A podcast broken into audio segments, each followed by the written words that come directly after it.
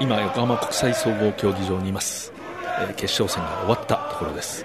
2019年日本大会の頂点に立ったのは南アフリカ代表スプリングボックスです。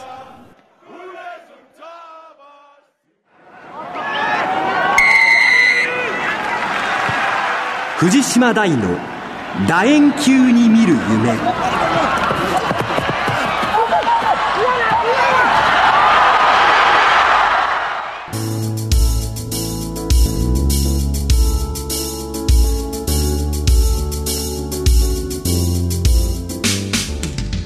んばんはスポーツライターの藤島大です。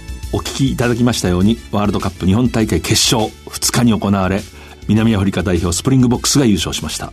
え今夜はおなじみ専門誌ラグビーマガジン編集長の田村一博さんをゲストにお迎えして今大会の日本代表を振り返りたいと思います。お楽しみに。えこの1ヶ月を振り返ります。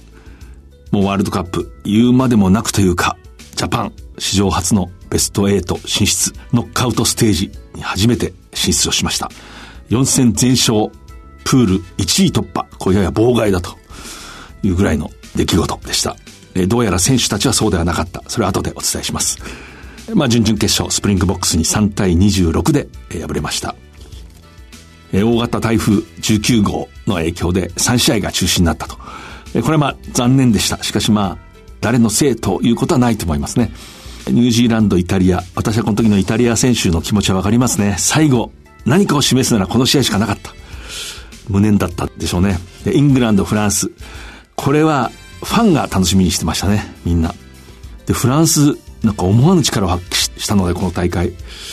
意外といい試合になったでしょうね、これ。で、釜石宇野住まい復興スタジアムで13日に予定されていたナミビアとカナダ。これ私も楽しみにしていた。引き締まっていい試合になった何か感動がそこにあっただろう試合中止になりましたね。無念規定により全て引き分け扱いとなりました。藤島大の楕円球に見る夢。この番組はラグビー女子日本代表を応援する西南商事の提供でお送りします。今ここから始まってゆくつながってゆく最初は日の当たらない存在だった。だけど今や世界が舞台となった。一人じゃない。あなたと輝き桜リサイクルモアウィーキャン。西南商事はラグビー女子日本代表を応援しています。スポーツライターの藤島大ですベースボールマガジン社ラグビーマガジン編集長、田村和弘さんにお越しいただきました。よろしくお願いします。よろしくお願いします。ジャパンが妨害と私一回書いてしまいましたけど、プール戦をトップで通過するっていうのは、やや望みを超えたような感覚でした。私自身は。ベスト8に進んで、もうラグビーマガジン編集部も大忙しで、あの、日本代表4勝っていうのはちょっと思ってなかったですね。うん、ベスト8にはなんとか勝ち点差でいけるんじゃないかと思ってましたけど、ベストパフォーマンスっていうか、見事に、まあもちろんロシア戦はそんなに良くなかったと思うんですけど、その後の3試合、4試合素晴らしかったですね。えー、スコットランド戦の前半の30分間ぐらいですかね。本当にこう攻め立てて、あのパスがね、こう、ショートサイドでポンポン繋がる。あれはまあよっぽど練習しないとできないですね。そうですね。本当テクニックのレベルが本当に上がっていて、やることが明確になっていて、そこの差が出てましたね。つくづくあの、オールブラックスがやはり準々決勝でアイルランドを、まあ、完膚なきまでに、まあ、打ちのめして、あの時に感じた、あ、ジャパンとオールブラックスやっぱり似てるなと。ボールをキャッチしてパスするスキルがものすごく高い。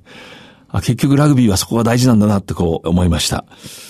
あと、アイルランド戦、少しこう、まあ、専門的ですけれども、スコットランド戦と、いわゆるショートサイド、狭い側ですね。そこにこう、人がいっぱい立って、ちっちゃいパスをこう繋いでいくと、アイルランド人もスコットランド人もうまく対処できなかった。あれも狙いですよね、狙い通り。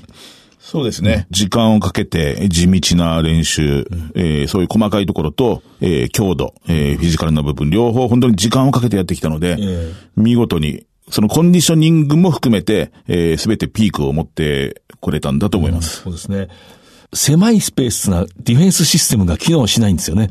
狭い方が守りやすく映るけれども、実はそうでもなくて、広いスペースなボールが空中に飛んでる間にいろんなことをこう、ディフェンスがこう仕掛けていくんだけれども、狭いからポンポンポンポンってこう、繋がれると、システムが機能しないと。ただし、それはやっぱり簡単なことではなくて、ジャパンがその見事な、まあ、パスワークっていう、ちょっとこう、死後になってたような言葉を思い出しました。スクラムもアイルランド戦もそうですけど、良かったですよね。見事です。うん、うんまあ昔はこうワールドカップに行って日本のスクラムっていうと、えー、ダイレクトフッキングでナンバーエイトがすぐ出るという、うん、そういうスクラムだったと思うんですけど、今このスクラムの内部に、まあ長谷川新コーチの教えっていうか、うん、えー、日本の技が、えー、の内部に入ったので、うん、じっくりこう組める、いいスクラム、本当日本独特のスクラムが組めるようになりましたね。えー、アイルランド戦、試合の前の日ですね、アイルランドのスクラムのコーチが出てきて、えー、あの時はまだ余裕があって、フィークでしたっけ？グレッグ・フィーク。グレッグ・フィーク。NEC でコーチしてる、元オールブラックスのプロップで、NEC でコーチ経験があるんで日本のことも知ってる。で、彼がやっぱり日本のスクラムヤマハが強いんだってこう話して、で、彼がこう言ったんですよね。スクラムっていうのは日本人に向いてると思う。うん。と思うなんで、あの時は余裕を かましてたんですけど、向いてましたね。はい。日本人はスクラムが好きだよねって言ってましたもんね。あの、あの時言ってました。まだ余裕があって、あんなことになるとは。ね、こうやって話して気持ちいいですね。で、まあ、スコットランド戦やっぱり日本のラグビーの歴史が一つこう進んだと思ったんですけれども、戦う前に日本が伝統強豪国に対して有利という、まあ、見立てがあった。これが日本のこう、ひいきで勢いつけて言うんではなくて、海外のメディアなんかも、新聞記者なんかも、日本がやや有利だろう。かつてない未知の領域だったんで、ということはスコットランドだってそれは分かってますから、あの伝統国が、まあ、命がけで来ると。にもかかわらず勝ったと。これ大きいですよね。僕の中で初めてこう、その伝統国が本気で、えー、やってきた。これまでのテストマッチ、ワールドカップの歴史を振り返っても、なかなかそんなことがなかったので、本当に日本のラグビー史が変わった瞬間なのかなと思いました。そう思いましたね、あれ。まあ、28対21で、まあ、ジャパンは破った。尻に火がついたスコットランドにやっぱり勝てるんだ。うん。で、しかも、アイルランド戦の時よりは随分涼しかったんですよね。そうです。はい。あ、これは涼しくなっちゃったななんて思ったら、ちゃんと相手もへばって、うん、まあ見事でしたね。で、田村編集長はまあ、ジャパンのキャンプって言いますけど、その、まあ陣営ですね。あの、詳しいんで、インサイド情報にも。指導陣は自信持ってたんですよね。ですね。あの、指導陣の自信が選手にも、うん、えー、乗り移ってて、うん、まあ、こうやればこうなるんだっていうものをずっと言い続けて、うん、えー、それだけの、えー、練習を組み立てて、体を当ててやってきてたので、僕らのこう、取材陣の方はまだ、ちょっと前の、えー、段階だと思うんですけど、選手の中ではもうすでに、えー、時代は変わってたと。2015年以降、えー、もう入れ替わってるところ、僕らの物差しと選手の物差しが違うので、こう、世界の見え方が違ってたような気がしましたね、終わってみたら。確かに選手はところどころそう言ってたんですよね。うん、行きますよ、みたいな。はい。いや、でもアイルランドは強いだろうってやっぱり思ってしまう。外側の人がやっぱりね、アイルランド、えー、スコットランドをより大きく見れたんですけど、うん、選手たちからは、してみればやっぱ互角、えー、こうすれば勝てるっていうあの、ね、スポーツの現場の最前線の言葉としてリスペクトって言葉があるんですけども、こういわゆるこう、敬うって相手を大きく見ると。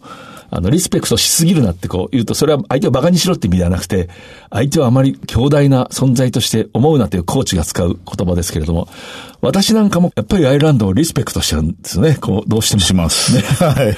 ところが、これやっぱりね、勝負ってのは面白くて、アイルランドが日本に負けて、その後まあ、なんとか立て直したけれども、オールブラックスこう対峙した時に、もう貫禄がないんですよね。うん、やっぱりオーラが剥げ落ちてて、うんそしたら意外とこう情けないところもいっぱいあるんですよね。あの、完璧だって言われた監督、ジョー・スミットにしてもなんかこう。いやもう、本当にそう見えましたね。変な変なしたおじさんに映る。もう頭良さそうだなって最初思ってたんですけど、なんかもう、弱っちいまでいかないですけど、大丈夫かな体はというぐらいまで見えましたね。つまり、日本のラグビー人っていうか、まあ、報道も含めて、やっぱり相手を大きく見すぎているというところもあったんだと。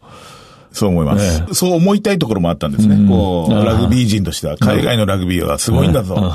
えー、面白いんだぞ。それに、えー、日本がどう挑むんだっていうことばっかり、こう、そういう構図を考えてたんですけど、うん、蓋を開けてみればっていうか、もうすでに選手たちは互角と思ってたという、ここが、ね、面白いところですね。で、まあ、準々決勝、南アフリカ。これも全く同じ構図で、ただ負けたって私は思ってそれが嬉しかったんですよね。嬉しいというと語弊がありますけれども、前半十分、まあ、うん、必死で戦ってスコアが動かなくて、後半向こうがもう本当にこうダイレクトな、ゴリゴリできて、しかもベンチに強力なフォワードを並べて、全く力が変わらないどころ上回ってるような連中が出てきて、最後寄り切られるわけですけれども、ああ、スプリングボックスが普通にムキになって勝負してる。、まあ、うん、もまだちょっとダメですかね。いや、そう思いますよ。ね、大会前だってちょっと話されて、うん、えー、負けてしまって、チームもリーチ首相も、この5週間で俺ら変わったんで全然違いますって言ってたんですけど、まだ信じられない。うん、やっぱりこう、寄り切られるんだろうな、負けてしまうんだろうなと思ってたけど、前半終わってみたらね、あの点差ですから、後半に入るまでこう、希望が持てる。え、これまたいけるんじゃないかなっていう、思わせてくれるチームになってたので、南アフリカ戦の前半は3対5という接戦でしたね。まあ嬉しいやらびっくりするやら。えー、あの、3分ぐらいですかね。開始3分ぐらいに南アフリカがさっとトライを取る。あれもよくジャ,、ジャパンを研究していてね。あの、スクラムから、田村優、大体多くのチームで日本だけではないんですけども、スタンドオフを守るために、センターがボーンって当たってこないように、こう、ショートサイドに移したり、その時だけディフェンスを。さあそこをこうね、ついてきて。きましたね。ウィング。マピンピが。うん間ある人が、小学校でマピンピってあだ名をつけられた人間がす すでに出現してるそうだ。よほど足が速いんでしょうね。それか、あの、マピンピは毎日10キロ歩いて学校に来たんですよね。家が遠いからですね。そこまで調べてたら、それ本物のファンですね。しかしまあ、そのね、そのトライを取った時にあの、私解説してたんですけど、テレビモニターにこう、大映しになった、スプリングボックスのラシー・エラスマス監督が本当に狂喜して喜んでるというか、うんうん、あのものすごく喜んでるんですね。立ち上がって、うわーって興奮して、でしたね。それも私ちょっと驚きで、はい、開始3分の最初のトライでこんなに喜ぶ 対象になったんだ、日本がと思って、はい、えー、思いましたね。同じように、僕らはやっぱり南アフリカのコーチがそんなので喜ばないでくれよって思うところがあるんですよ、未だに。これも多分良くないんだと思います。はい でもね、あの前半本当に南アフリカの緊張は私は伝わってきましたね。うん、彼らとしてはある意味自分たちのゲームを遂行してるんですよね。攻めさせて強力なタックルでなぎ倒して、あの試合はちょっとまた専門的ですけど、私なりに試合前はこう分析をすると、南アフリカってやっぱタッチライン際に少しスペースが空くんですよね。ただ日本がこう、例えばスクラムやラインアウトから攻撃を始めて、田村が最初のパスを出して、そこからラックの速い球はまず出ると。これは出ると。もう自動的に出てましたから、それまでアイルランドにいますこと。で、次のまあ、ラック、いわゆる昔でいうラックができる。ここが早く出ればいける。で、ここをガッとこう抑えられて、スローダウンさせられたら苦しいなと、なかなかトライは取れないだろうなと思ったら、それどころか、一つ目のラックがうまく出ませんでしたね。うんうん、そうですね。ええ、もうちょっと、フィジカルレベルで確かにもうちょっと違いましたね。うん、だから、南アフリカとしては、思った通りのゲームプランしてるんだけど、普通そこで切り返して、トライを取っていくんだけど、そこで彼らがノックオンしたり、いろいろミスをして、ずっとワントライのままで、実は彼らはうまく守ってるぞと思いながら、ちょっと怖かったんですよね。怯え、怯えてるまでいかないんでしょうけど、そういうものは伝わってきましたね、で、ジャパンもあれだけボールを持ってるのに、敵陣深く入れない、持たされてるようなところがあって、ジャパンはジャパンで少しこう不安を。でもね、スプリングボックスと同じように不安を抱えてこう、目の前でぶつかってる姿に、これもいけないですかね。少しこう感動してしまう。うんうん、やっぱこう日本のラグビーって世界の中で異質なところがね、やっぱいいんでしょうね。うん、何してくるか。まあ分かってるんでしょうけど、それでもちょっと怯えてるっていうのが、あの、面白かったです、見てて。で、後半はやっぱりね、スプリングボックスが、やはりベンチにマークス、フッカーですね、はい、世界一と言われてる。ね、えー、キッツホフで一番の選手、左プロップの選手、うん、世界一スクラムが強いかもと言われてる。うん、このあたりが残ってて、疲れた日本にこう、まあ向かってくると、うん、なかなか止められなかった。はい。えーやっぱり、まあ、日本が勝ち上がるのは本当に嬉しいんですけど、うん、あんまり 一番上まで行っちゃうと、えこれから何を楽しみにしてればいいんだろうっていう 気がしてるんですよ、本当に。今までの私は、一気にちょっと行き過ぎてますからね。うん、まあ、あの、モールがね、こう、本当私は旅に出たように感じたんだけど、長い旅に出たような40メーターぐらい。あれもね、ゴール前で緊張してる時だったらね、なんとか対策なる、うん、あの中盤ぐらいでファッと組まれて、動き出したら止まんなかったっていう。で、ね。えー、でもやっぱりこうノックアウトステージに入ってのティア1の上位国の力っていうのは、あそこで見たような気がしますね。えー、あそことやるっていうのはこういうことだと。えー、また、えー、ここに来るまでにまあ何十年かかったわけですけど、ベスト8からベスト4に行くのって言ったらまたかなり時間が必要なのかなっていう気はしますね。まあそうですね。で、あの、後でその話したいんですが、イングランドがまあオールブラックスをまあやっつけるんですけれども、あの試合後の記者会見でエディ・ジョーンズさんが、メンバーを決めるときにフィニッシャーって言ってましたけど、あれベンチのことなんですね。ベンチのリザーブのこと。フィニッシャーを先に決めてから先発の15人を決めた。こっからはそういう戦いなんだ。最後で引き締めるんだ。さすがにジャパンはそこの余裕はまだない。もちろんない。総力戦ですよね。イングランドだからできる。えー、まあ、エディだからいう話ができるって感じがしますね。やっぱ話題提供しますよね、あのおじさんは、本当に。グージ読んで行くとこまで行ってくれって。脇腹痛くても、本当に行ってくれって感じでしたもんね。えー、でもやっぱり田村がね、引っ込んで少しやっぱり、いろんな意味で、キックの、まあ、精度。うん、まあ、それは仕方がないんですね。ずっと田村でやってきたんでも、うんうん、ジャパン。これ、ジェイミー・ジョセフ、ヘッドコーチが、やはり記者会見で、最後の5分間に示した、その、まあ、ネバーダイって言ってましたかね。うんうん、絶対に諦めない態度が未来へつながるんだっていうようなコメントをして、これ本当にそうで、最後40分前後ですね、後半の。ジャパンがどんどんタックルする。もう一番最後のところ、バル・アサエリ・アイと、一度ベンチに退いたけど、負傷者の都合でもう一度出てきた稲垣啓太が二人がかりでイスナイマン2メートル6センチの長身ロックをタックルすると本当にこうペシャンって潰れたんですね。あの大男が。うん、そしたら南アフリカがもうワントライ取って終わらせようとしたプランを撤回して、真横に蹴り出して終わったと。あ、最後まで、こいつらまだ死んじゃいねえやって。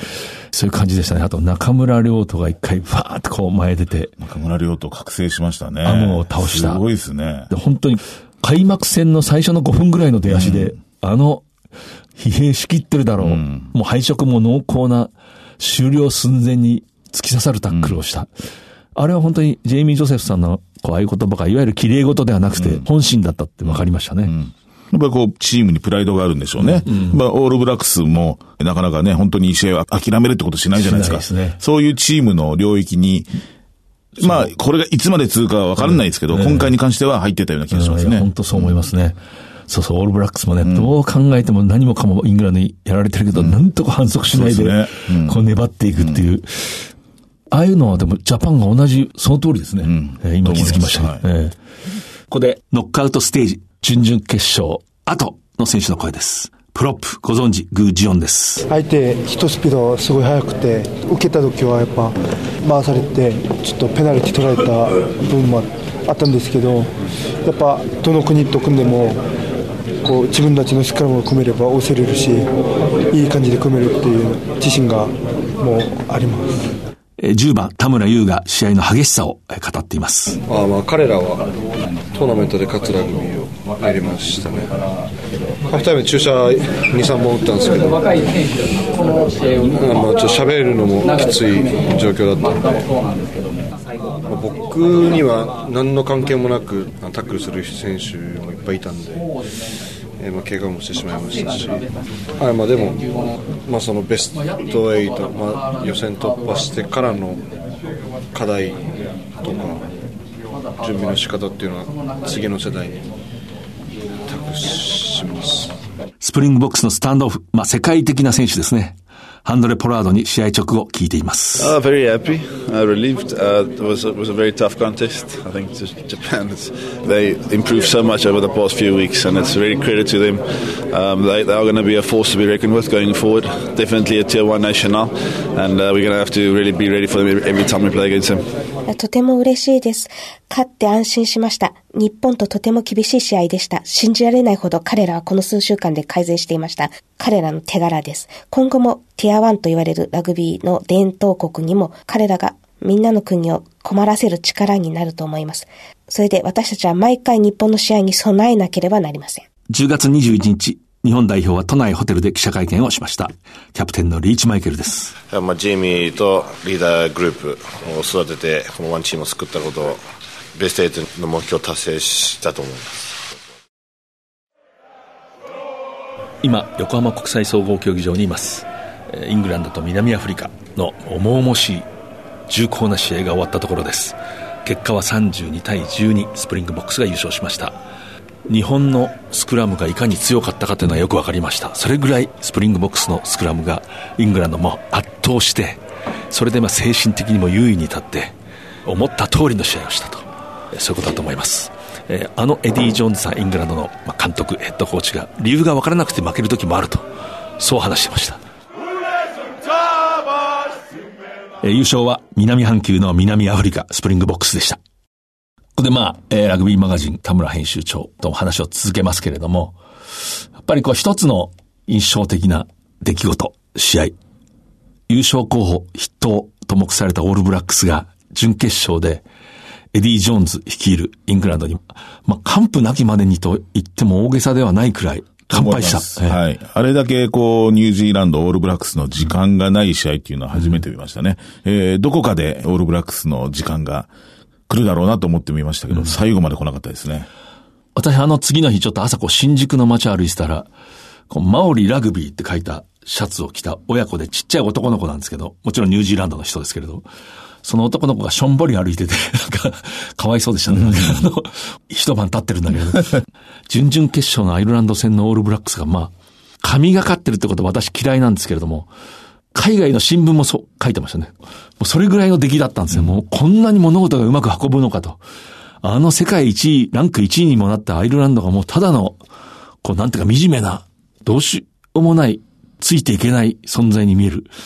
あれで私もやっぱりニュージーランドはこのまま行ってしまうのかと少し思ったですよね。で、もしかしたらオールブラックスの当事者、選手や監督がそう思ったんじゃないかというのが私の仮説なんですけど。うんそうですね。大会前に、えー、大きくメンバーをいじりましたよね。うん、レギュラーのスタンドオフのボーデンバレットを後ろに持ってって、うん、リッチー・モンガをスタンドに置いて、うん、先シーズンまでですね、好調だったリーコ・イワネを外したり、で、まあ、それはこう、向こうの詳しいコメンテーターとかが言うと、うん、今のままでは勝てないんで、えー、手こ入れをするんだと。やらなきゃいけないことはやるんだっていう表現で、やって、さすがラグビー王国っていうのは違うんだなって思って、見て、実際大会始まって、うん、えー、最初の南アフリカ戦勝って、うん。え山を越えて、で、さっき言われたアイルランド戦、もう神がかったような勝ち方して、やっぱりラグビー王国ってすごいな。うん、あの若いメンバーで勝てるのかって思った次の試合であれなんで、うん、そう見るとやっぱりこう、ベン・スミスであったり、えー、いろんな経験のある選手が、やっぱりこう、配置できてないと、ああいう舞台では勝てないのかなっていう、感じはしましたね。こう、私も、まさに後出しじゃんけんなんだけれども、やっぱりフルバッカー、ベン・スミスで、うん、スタンドオフはボーデン・バレット。そうですね。だろうと、うん、センターももう少し経験のある。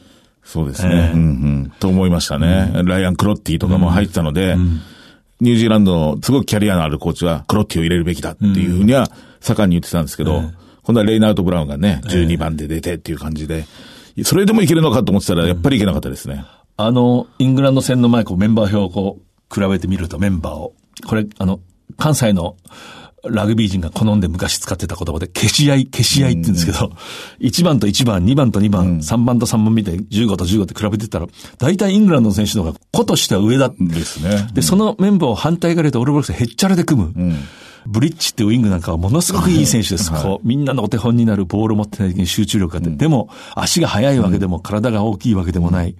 こういうタイプの選手を平気でこう使ってくる。ですね。えー、だからよほど自信があるんだなと思ったから、やっぱりそこで潰されましたよね。はい。うん、もうセブリースなんてまだ無理だろうって、うん、ワールドカップの上の方では無理だろうと思ってたら、ね、アイルランド戦とかではジャッカルしたり、うん、えー、すごい、あ、オールブラックスでやるってことはこんな人間が成長できるんだと思って見せたら、でもやっぱりイングランド、あの舞台でやると、ああなってしまうと。うん、もういつもあの、エディがこう、総キャップ数が大事なんだ、大事なんだって言ったことが、エディの前で見事に証明されたので、やっぱりこのおじさんはすごいなとは思いましたね。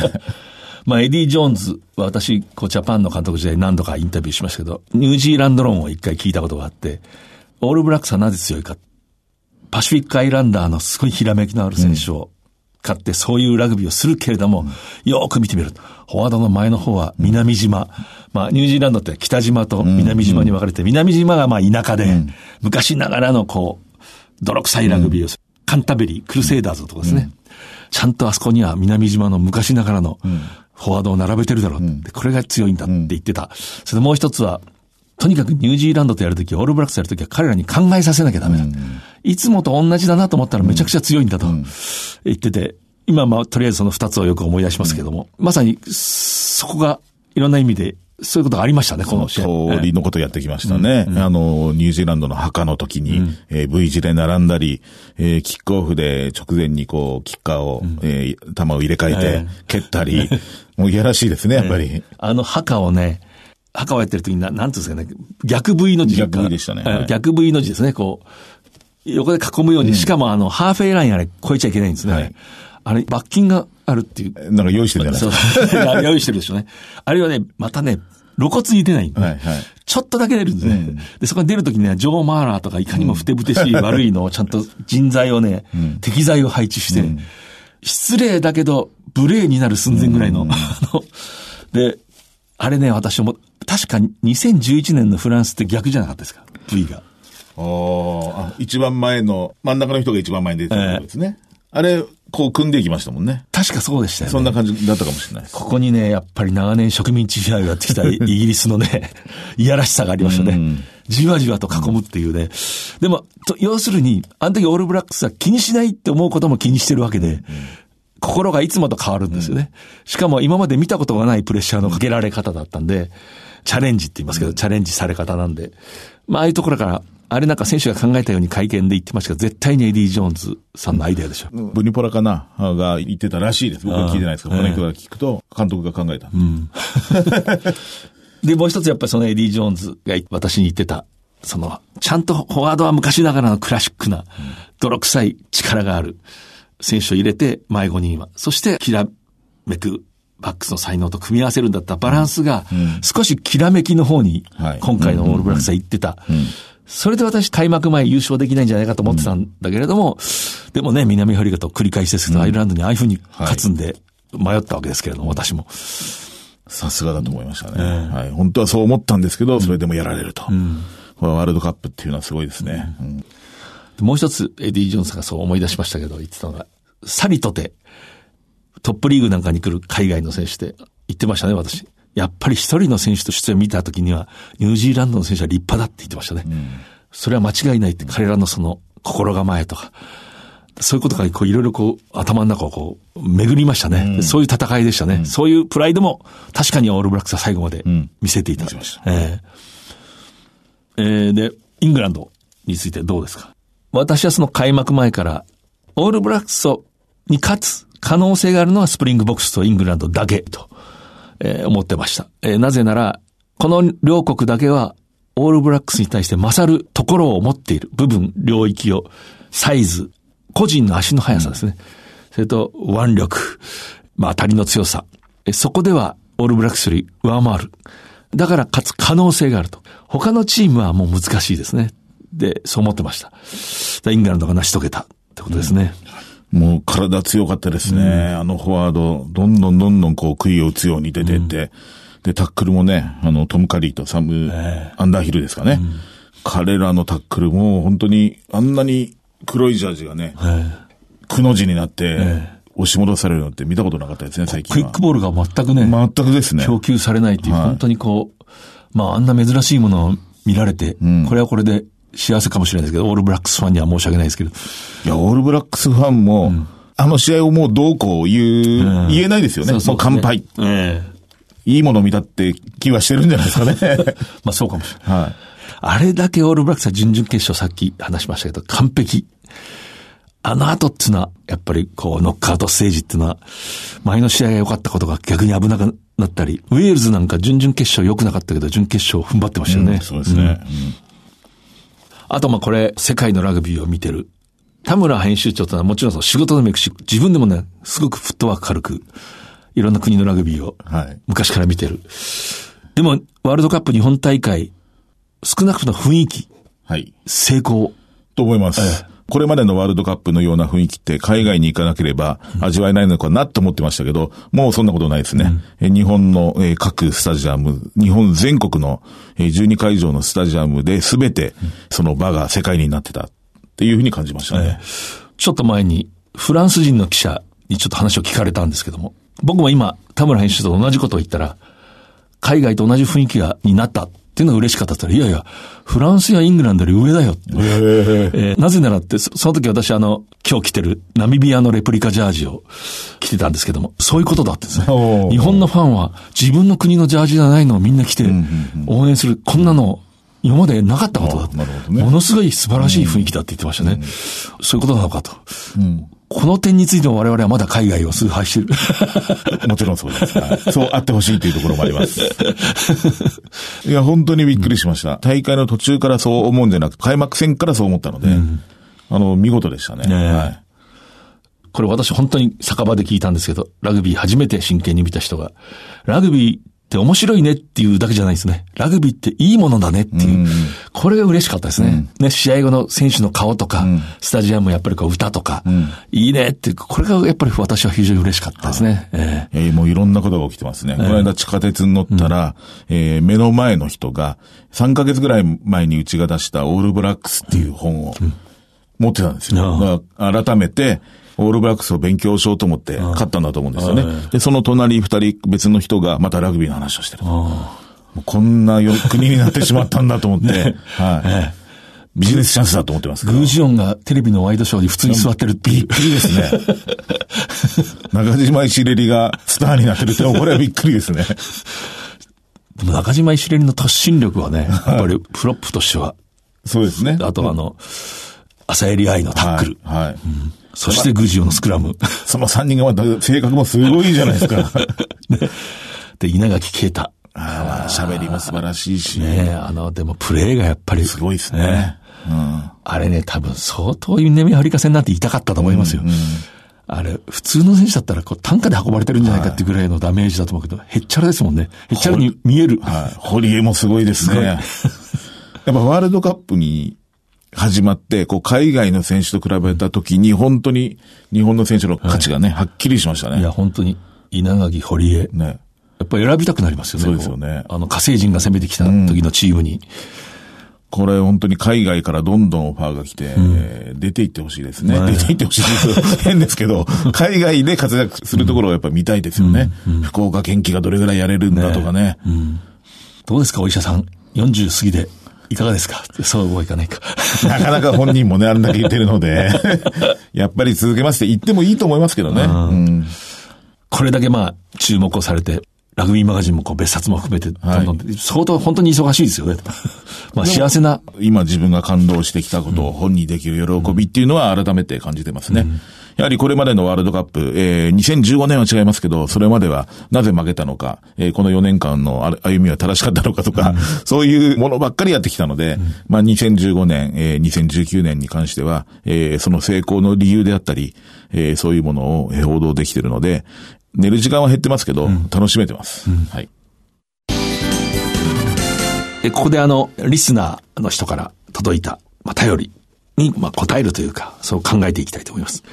ちょっと面白かったのが、ペンネーム先輩さんから来た、えー、少しこう縮めていますけれども、えー、行きつけの飲み屋の女の子に言われました。ファンゾーンにも行った。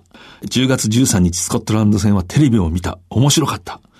基本的なこと聞いていいですか？今やっている大会は何ですか？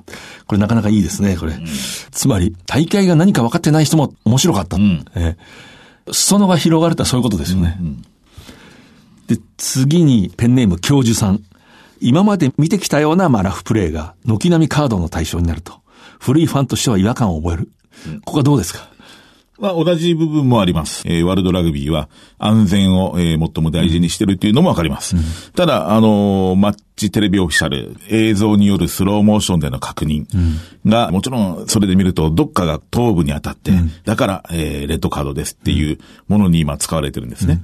でも、それを繰り返し繰り返し見るわけなんですけど、もう頭部に当たってるなんて、一回目でわかるんですね。ねその後は、本当に恋でやろうとしたのかとか、そういうものを検証するために、ビデオを使ってほしいなとは思うんですね。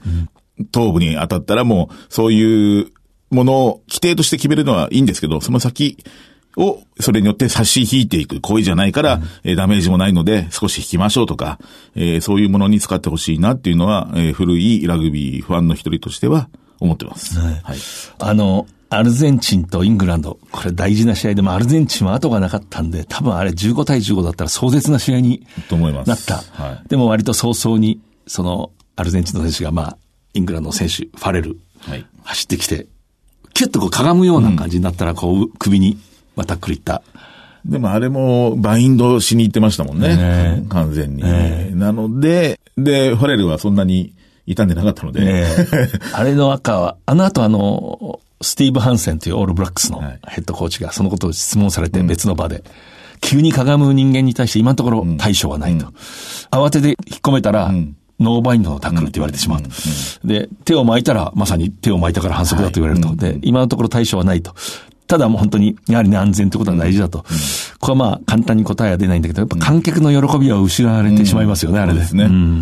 あの、アイルランドとサモアでも、あの、アイルランドのセンターのバンディアツっていうのが、えー、弾んだボールを、えー、お互いに取りに行って、相手が先に取ったので、つい、タックルしてしまったんで、ショルダーチャージみたいになってしまったと。それで一発、レッドだったので、まあ試合が終わってからですけど、こう、サマーの、サマー側が、あれは全く悪意がないので、取り消してほしいと。もちろんバンディアキが、えー、サモア出身っていうのもありますけど、まああれは本当にラグビーを本当にこれでいいのかっていう意味は少しは含まれているような気がしますね。ただあの、オールブラックスがそういうふうに高いタックルが非常にカードがすぐ出ると。で、準々決勝のアイルランド戦、私の感覚ですけど見てる。ボールの下にこうタックルする方法をかなり浸透させてやってるなと思って、オールブラックスはすごいなと思ったら準決勝で上がりましたね。あの、くどいですか？うん、でもボールの下にタックルするとなんかこれから研究が進むんじゃないかなと思いますね。それともう一つ、ペンネーム。これはラクダ園って呼ぶんでしょうかね。田村優について。出来不出来があるという評価もあった田村。どうですかと。正直言うと大会前は田村優選手に、まあ、ほぼ一人精鋭スタンドオフと、えー、任せきって、万が一ですよ、失敗した時に、えー、田村優と心中してよかったと思えるのかなって、うんところはありました。うん、本当に自分がそれで、えー、納得できるのかっていう心配あったんですけど、大会が始まってみると、ものすごく自信を持って、えー、やってるし、試合中のピッチでのこう、振る舞いっていうか、周りの選手への声のかけ方とか、実際のこう、ゲームメイク、えー、こんなにうまく、やっぱこれまでの日本ラグビーって速さ、速さで、それで崩しますよ。チームのテンポを作りますよっていうのから、ゲームをデザインするっていうところに行ってたので、ああ、もうこの人で間違いないんだなとは感じてました。うん田村優は、こう、いわゆる、まあ、今、コーチングの現場でスキルセットってよく言いますけれども、うん、まあ、本当にパスをしたり、キックをしたり、うん、まあ、もっと言えばキャッチングですね。うん、キャッチ、パス、キック。これが本当に上手ですね。間合いの取り方。あと、実はね、相手を抜くのがうまいですね。ぐーって抜き切るわけじゃないけど、ビッグヒットを浴びないで、さっとこう、少しかわして前へ出る。あれはかなり本人のこう努力というか研究があるはずですね。だから南アフリカはもう当然田村を狙い、狙ってきてましたね、あれ。あれはいわゆる潰しに行くっていう、俗に言う。あれは脇腹ですか、肋骨か。うんなんか腰の上とか、そんな感じで脇腹なんでしょうね。うん。まあ、痛めて、退くわけですけれどもね。まあ、まさにスプリングボックスがターゲットと定める存在になったということでしょうね。で、クラークという南アフリカの9番。うんあの人がまた、ものすごくしつこく田村にプレッシャーをかけてくるんですけれども。うん、まあ強いですよね。やっぱ小さいけど。強豪国のスクラムハーフ。そうですね。うん、やっぱり海外の、えー、スクラムハーフは本当にディフェンスが大事だって、うん、そこで変われる選手だっていくらでもいるっていうぐらいですもんね。まあここは本当にこう、今、本当に勤勉な素晴らしいスクラムハーフをジャパンは持っていて、だから勝ち上がったんですけれどもね。今度、今若い世代がこの強さをこう持った人がこう戦略上もこれから必要とされてくるでしょうね。うんうん、えーポジションの概念が少しこう変わる可能性があるなと思いました。背番号9。先ほど、あの、フランスの記者と会ったって言いましたけど、あの、ベストのモーメントはどこだって言われたんで、まあ、ジャパンと答えるのが普通でしょうけど、釜石のウルグアイ対フィージーで、私あの試合 J スポーツの解説をしてて、あれはこう、スタジアムの中に、部屋ではないところにこう、解説、実況席があるんですけれども、まあ、勝利して、その後もまあ実況が続いてるんですけれども、隣にこう細い通路があって階段が、どっから降りてきたのかこう背広姿の老紳士たち、ウルグアイの人、3、4人いましたかね。無言で肩をこう抱き合って泣いてるんですよね。あのシーンが最も印象に残ると、えー、言ったら、そのフランスのメディアの人は、私も釜石で小学生が合唱してる時が一番感動したって言ってましたね。うん、これも本当に忘れがたい試合だし、時間でした。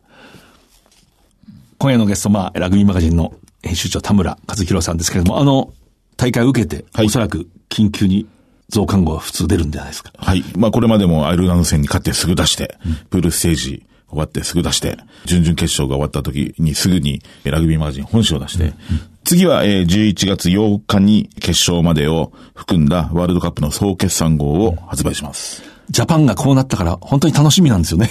楽しみですね。えー、これが嬉しい。ただまあ選手が引っ張りだこなんでなかなか取材しにくいと思います。そうですよね。そうですよね。はい。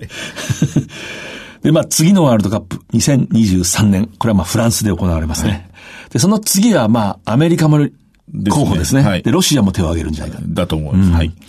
まあ、こうやってこう続いていくわけですけれども。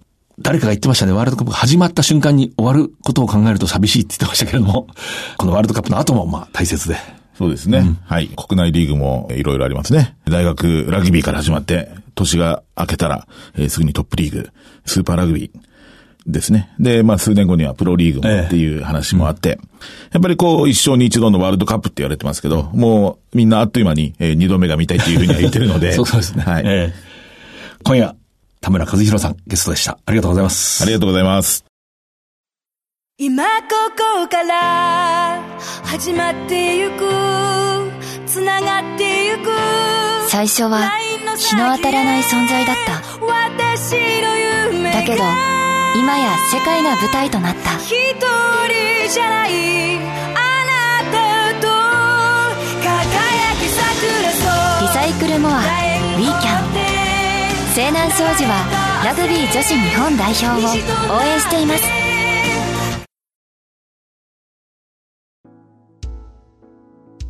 この番組は放送の翌日からポッドキャストで配信します。ラジコのタイムフリーでもお聞きいただけます。来週のこの時間には再放送があります。次回は12月1日放送です。その前にワールドカップの特別番組を放送したいとも思っています。番組のウェブサイトで近々報告いたします。それでは藤島大でした。藤島大の楕円球に見る夢。この番組はラグビー女子日本代表を応援する西南商事の提供でお送りしました。